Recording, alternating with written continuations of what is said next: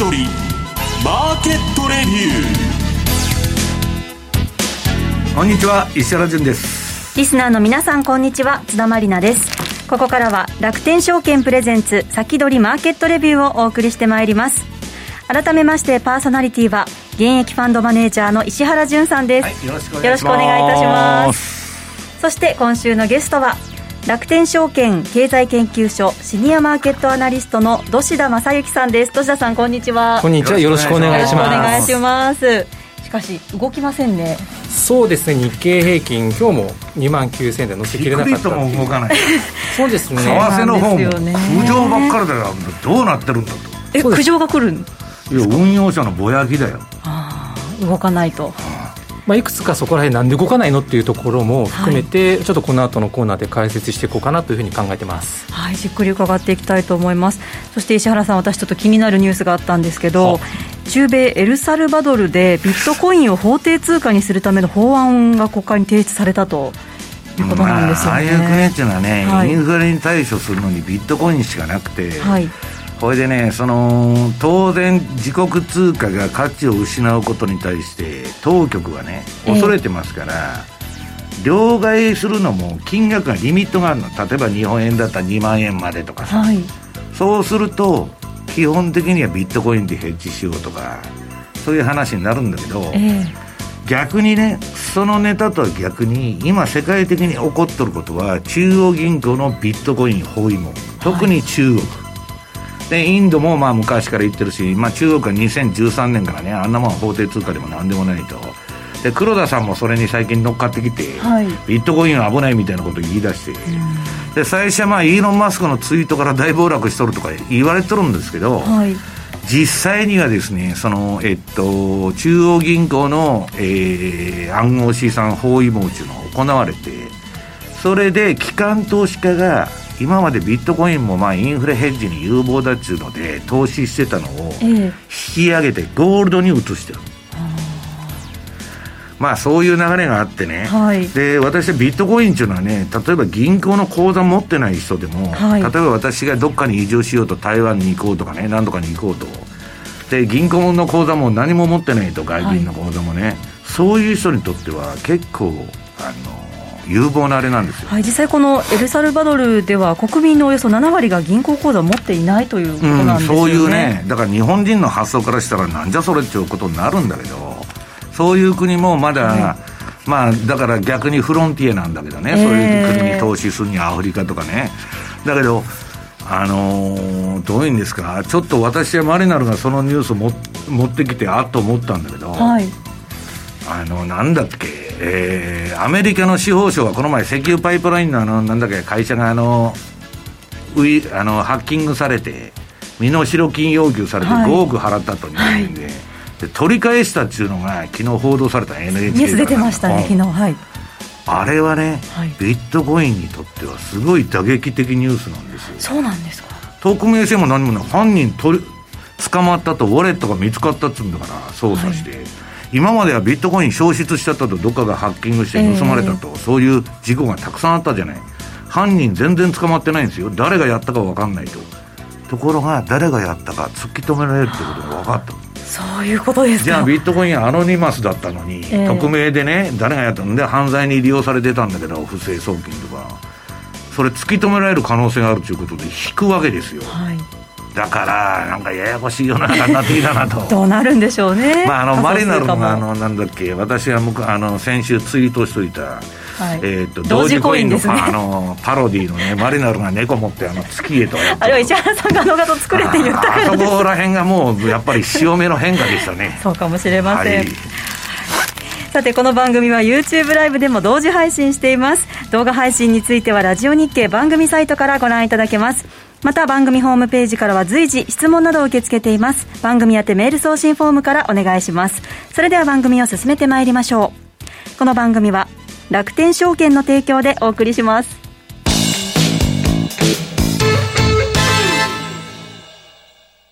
スマホで気軽に米国株投資始めてみませんか？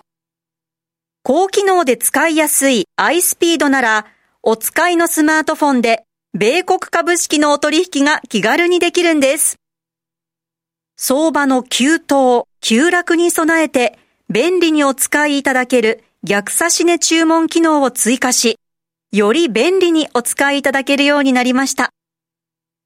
便利な機能が満載のスマートフォンアプリ iSpeed をぜひ使ってみてくださいね。詳しくは iSpeed で検索。楽天証券の各取扱商品等に投資いただく際は、所定の手数料や諸経費等をご負担いただく場合があります。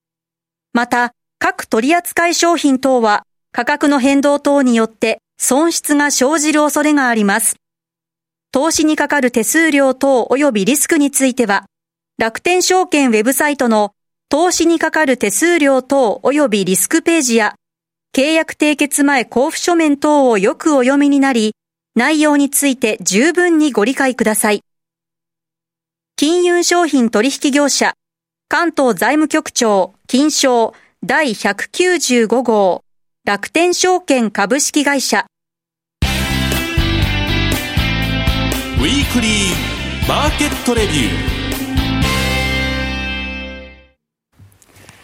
ここからは楽天証券経済研究所シニアマーケットアナリストの土田正幸さんに今後の日本株の見通しについて伺っていきます。土田さんよろしくお願いします。はい、よろしくお願いします。そうですね、まあ、あのオープニングでもお伝えしたように、はい、まあ、日経平均ですよね、まあ、なかなかこう2万9000円台から、なかなか上を上に行けないみたいな。そうなんですよね、ここしばらくあまり動かないなっていう印象ですよね、はい、まあ、実際にこうチャートなんかを見てみますと、はい、多分かれこれ2週間ぐらい、2万9000円台をトライしては跳ね返されてみたいな形が続いてるんですね。はい、でまあ、チャートをこう見ていただければお分かりかと思うんですけれども、えっと、あ出ましたね、チャートが、うん、まあ、5月にまあ急落してから、まあ、順調にまあ日経平均戻してきたわけですね。まあ、国内でもようやくそのワクチン接種というのがこう進んできまして、はい、いわゆるこう正常化期待というところで、まあ、株価戻してきたんですけれども、この2万9000どころというのが、このいわゆる出遅れ修正の中のまあ買い戻しから買い上がりのですね、まあ、節目として意識されているのかなと。でしかも3か月移動平均、3か月間のですね、値動きの中心線である、まあ、緑色の75日移動平均線、うん、ここも抜けきれないと。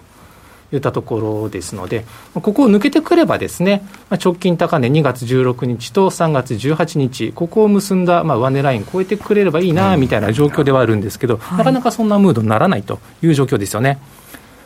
じゃあ、なんで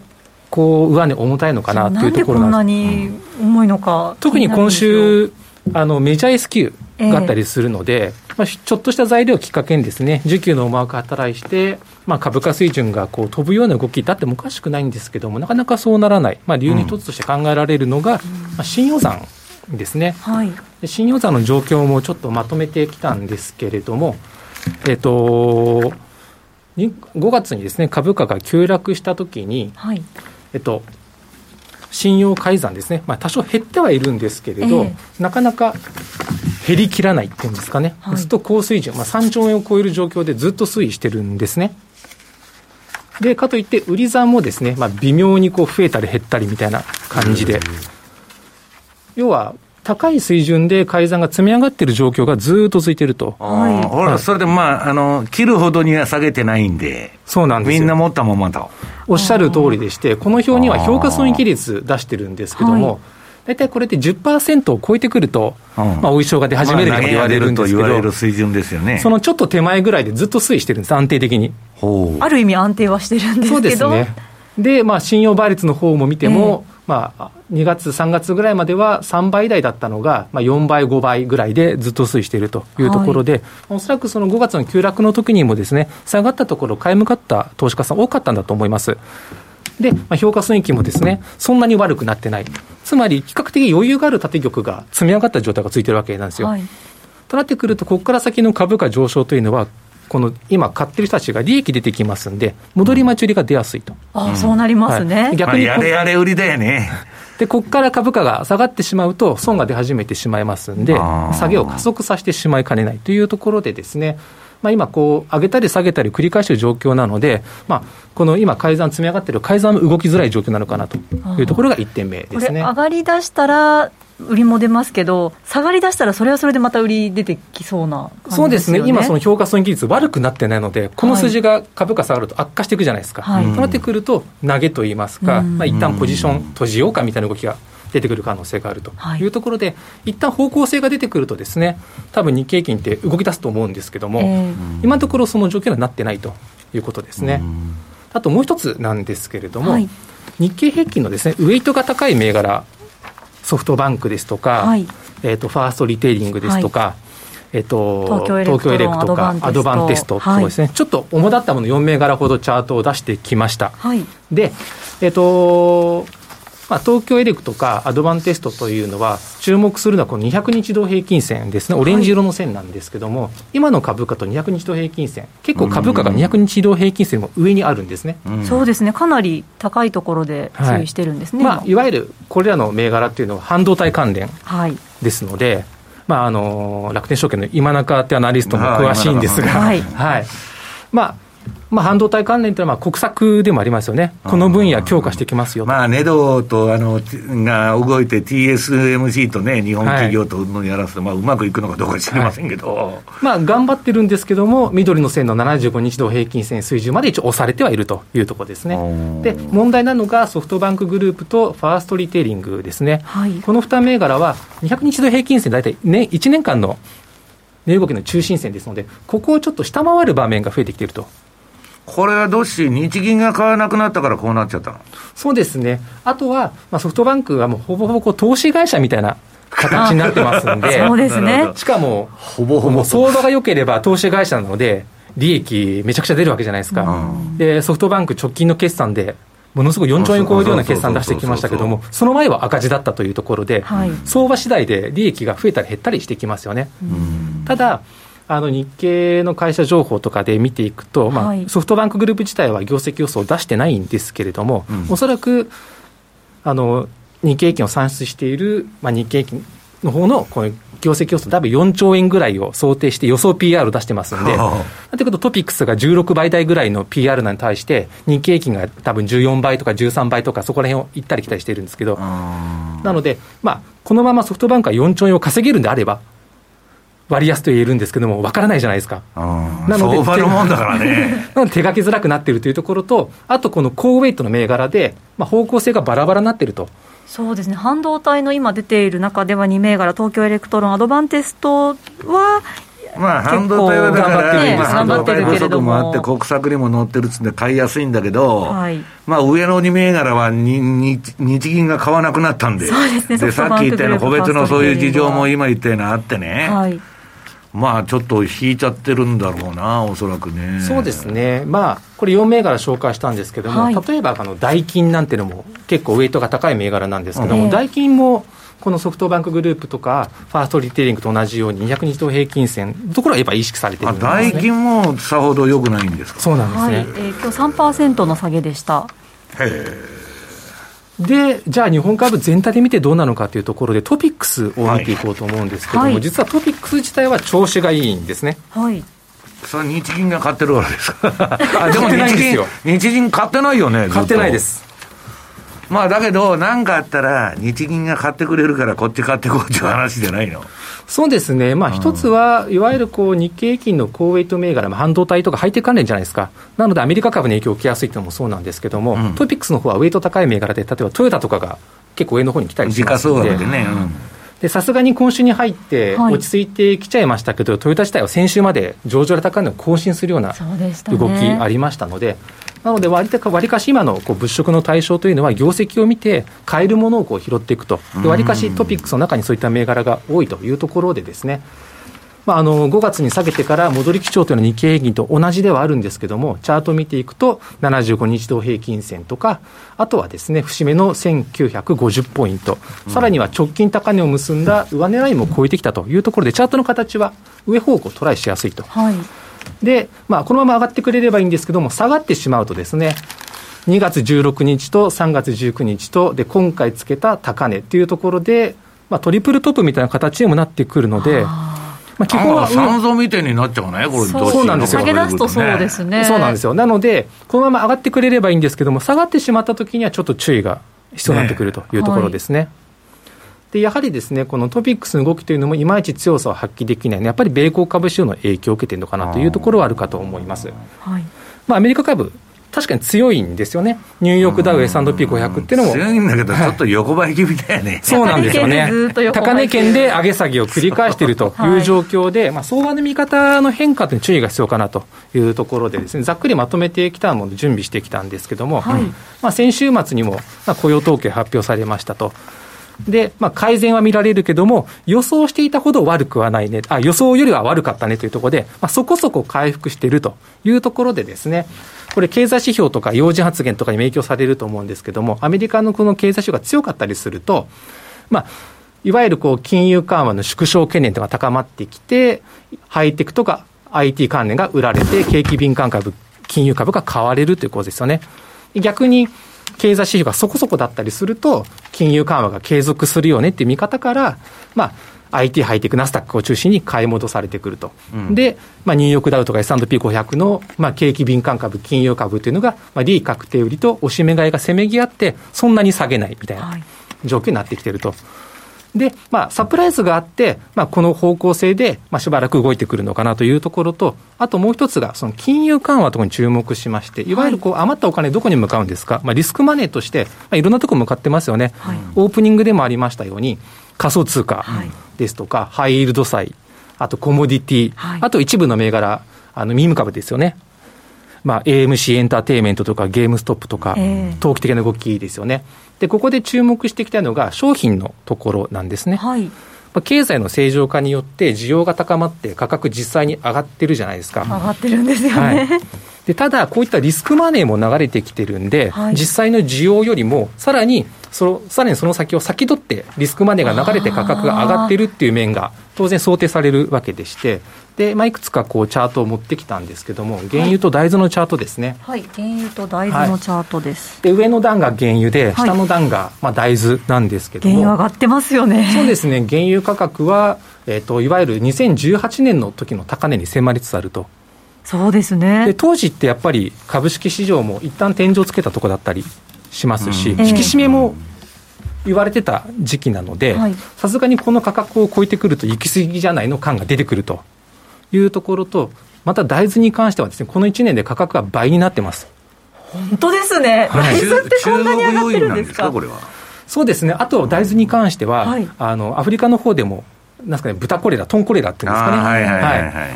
なので、まあ、急いでその生産を回復させなきゃいけないというところで、まあ、大豆の搾りかすっていうのが豚の餌にもなったりしますんで、大豆のその需要が高まってるっていうのもあるんですよね。なるほど。それにまあ投機的なリスクマネーが入ってきて、価格がさらに上がってるというところですよね。何が言いたいかと言いますと、はい、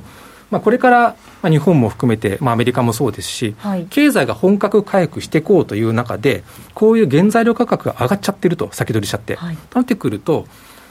まあ、これからさあやろうって時に価格がものすごく上がってるんで、えー、経済回復のスピードが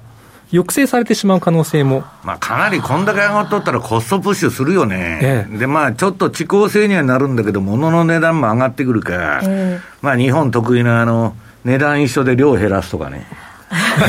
お菓子とかで多いんですよね。要は実需を反映して価格上がってるんであれば、はい、需要に見合った価格ってつくので、値上げとかできるんですけど、ね、さらに今の価格って、下駄が履かされてる可能性があるので、ちょっとこう需要よりも一層高くなってる感じですね、はい、となってくると、こっちの方面からですね、出口戦略っていうのが、議論が起こってくる可能性が今後、想定されてくるというところですね。まあ、かといって、まあ、FRB も、じゃあ、だからってすぐテーパリングしますとは言えないので。できませんって、はい、借金だらけだから。なので、国債の借り換え金利だけでも大変なんだ なので、まあ、テーパリングを検討しているとか、はい、ある程度の物価上昇は許容するみたいな。それ言わないと、アングロサクソンのインフレターゲットやっとる国って、全部テーパリングの話してるじゃないですか。アメリカだけね、何にもそんなんやる気ねえとか言っちゃったら、ドルドーン来ちゃうから、はい、アリバイ作りで、でね、会社の会議と一緒ですよ。えそういうもんなんですか？なので、そういうアナウンスメントをこう時々挟んで、一応議論しましたと。相場をこう上げ下げしながらコントロールしていこうという方向性を多分持っていくと思うんですね。はい、となってくると、多分夏場から秋口にかけて、まあ、揉み合っていくような展開っていうのが、多分メインシナリオとして想定されてくるんじゃないのかなというふうには考えてますね。まあ、ただあのウッドショックっていうのは木材はもう大暴騰したけど、今、ガーン急落しとるからさ、はい、まあ商品によっては一部収まってきてるんだけど、ただ、インフレっぽいよね、なんか、全体としては。まあ、とはいえ、コロナからの正常化っていう実需が高まっていることには変わりはないので、うん、まあ、おそらく次訪れる調整っていうのが思ったよりも大きくなるかもしれないぐらいだと思うんですね。となってくると、次下がった局面っていうのは、絶好の会話になる可能性も高いっていうことがまあ結論付けられるのかなと思います。なるほど。わかりました。ここまでは楽天証券経済研究所シニアマーケットアナリスト、土田正幸さんのお話でした。以上、ウィークリーマーケットレビューでした。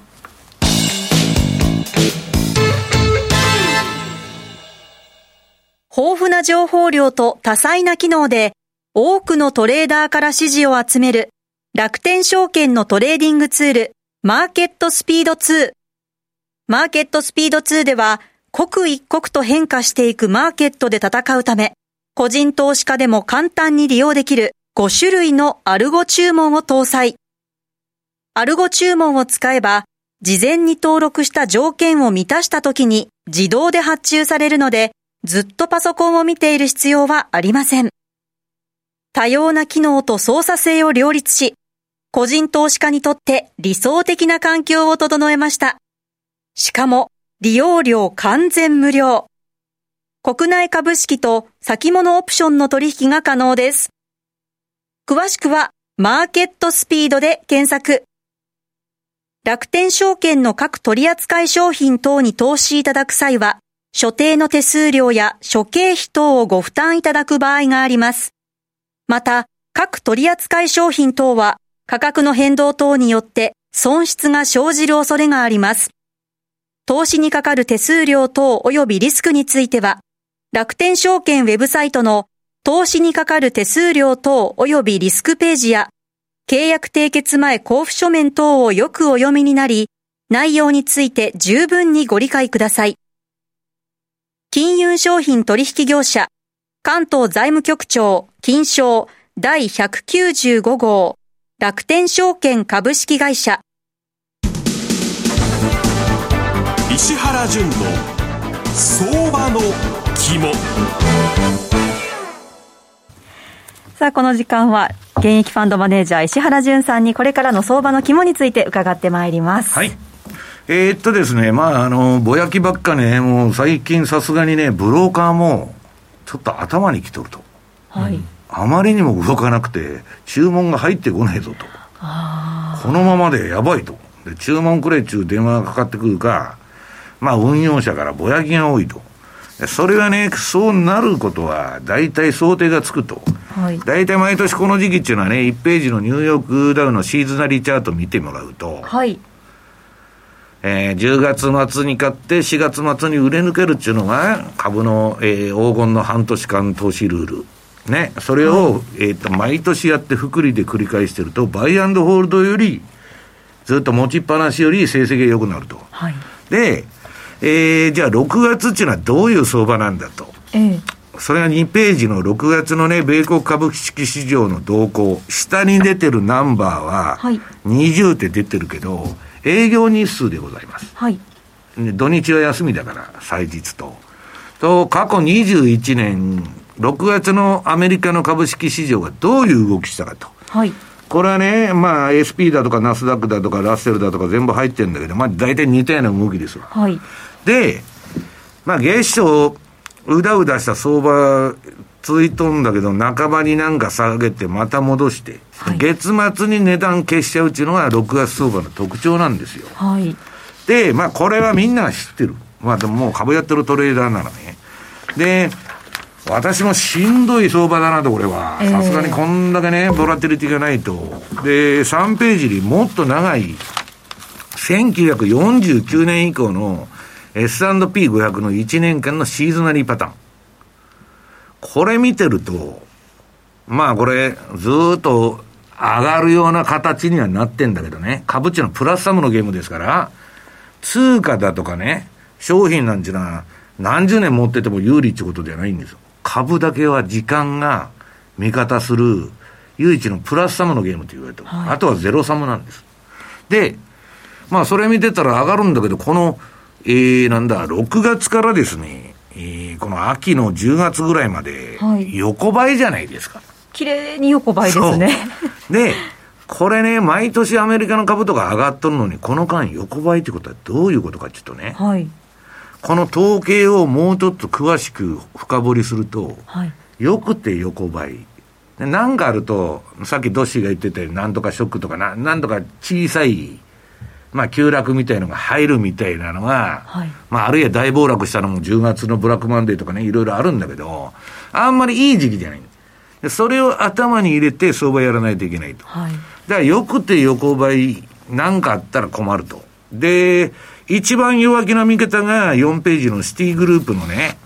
えー、アナリストが、えー、出してる、これまあ紹介したことあるんですけど、はい、パニックユーフォリアモデル。はい、でこんなもんね、えー、っと、トビエス・レコブビッチっていう人が、まあ、アナリストが言っとるだけだから、必ずこうなるってことじゃないんだけど。はい、投資家心理の指標っていうことなんですね。で、早い話が、はい、今のその投資家心理っていうのはユーフォリア、もう楽観の極みにあると。うん、これで、はい、すごい高い水準に彼らがつけてる数字がこんなになると、はい、今後ね、1年以内に株は100%、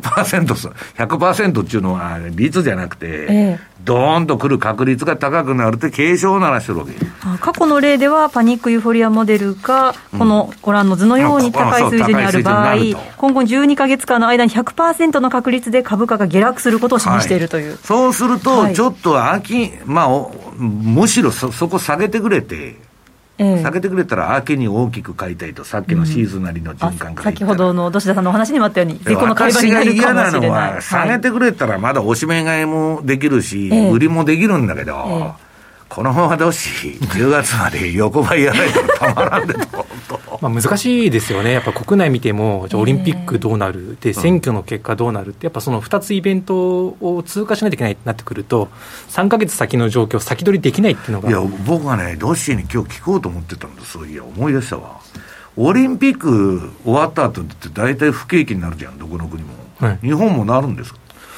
そうですね、まあ多分ムードが多分一番大事だと思うんですね、うん、まあ、五輪をやることによって、その後の感染状況が増えてしまうと、堀見たことかみたいな感じになっちゃうじゃないですか、まあ、やっぱりそのコロナ次第ですか、そこは。はい、なるほど。なんでやったんだみたいな、しょうもない話が終わそうで、まあ、だいぶイベント自体は制限されて行うことが想定されてますんで、多分経済効果の反動っていう部分は少ないかと思いますんで、よりムードが重要されるのかなと思います。